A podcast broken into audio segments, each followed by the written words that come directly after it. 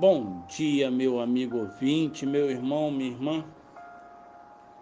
Ah, meu querido, hoje eu quero ler com vocês no livro de Salmo, o capítulo 51, um único verso, o verso 10, que nós lemos assim: Cria em mim, ó Deus, um coração puro e renova dentro de mim um espírito inabalável. Nós fazemos o que somos, nós somos o que cremos. E todos nos pregam e esperam que acreditemos. Se acreditamos que existem fantasmas, medo deles teremos. Se acreditamos que Deus existe, como amados por Ele, viveremos. Se acreditamos que somos incapazes, nada realizaremos. Se acreditamos que nossos hábitos são imutáveis, não mudaremos. Se nos fizerem comer depressa, é assim que nos alimentaremos.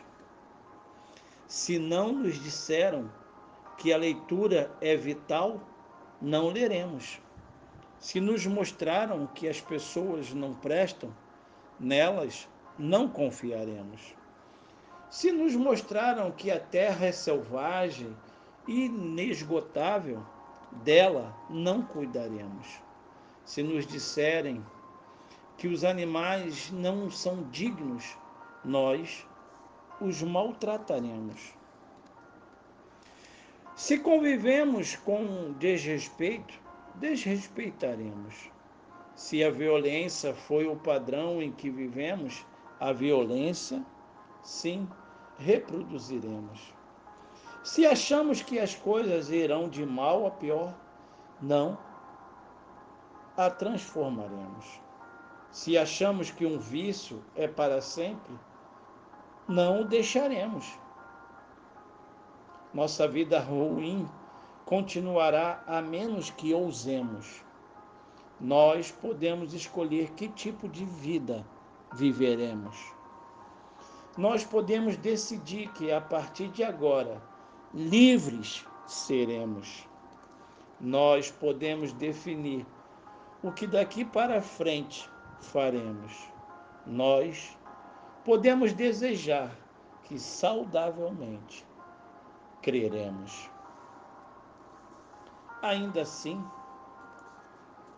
podemos dizer que existe e vivemos crenças saudáveis.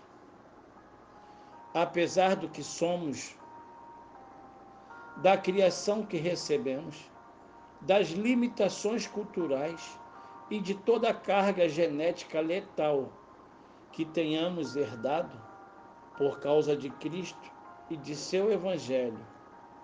A realidade é que pau que nasce torto não precisa morrer torto. É, meu amigo. Cremos na transformação. Cremos que a palavra de Deus, a Bíblia Sagrada, é a verdade revelada. Sim. E como diz o próprio texto da Bíblia, conhecereis a verdade, e esta verdade vos libertará. Libertação, cura, transformação Somente em Jesus Cristo teremos. Que Deus te abençoe, que Deus te ajude.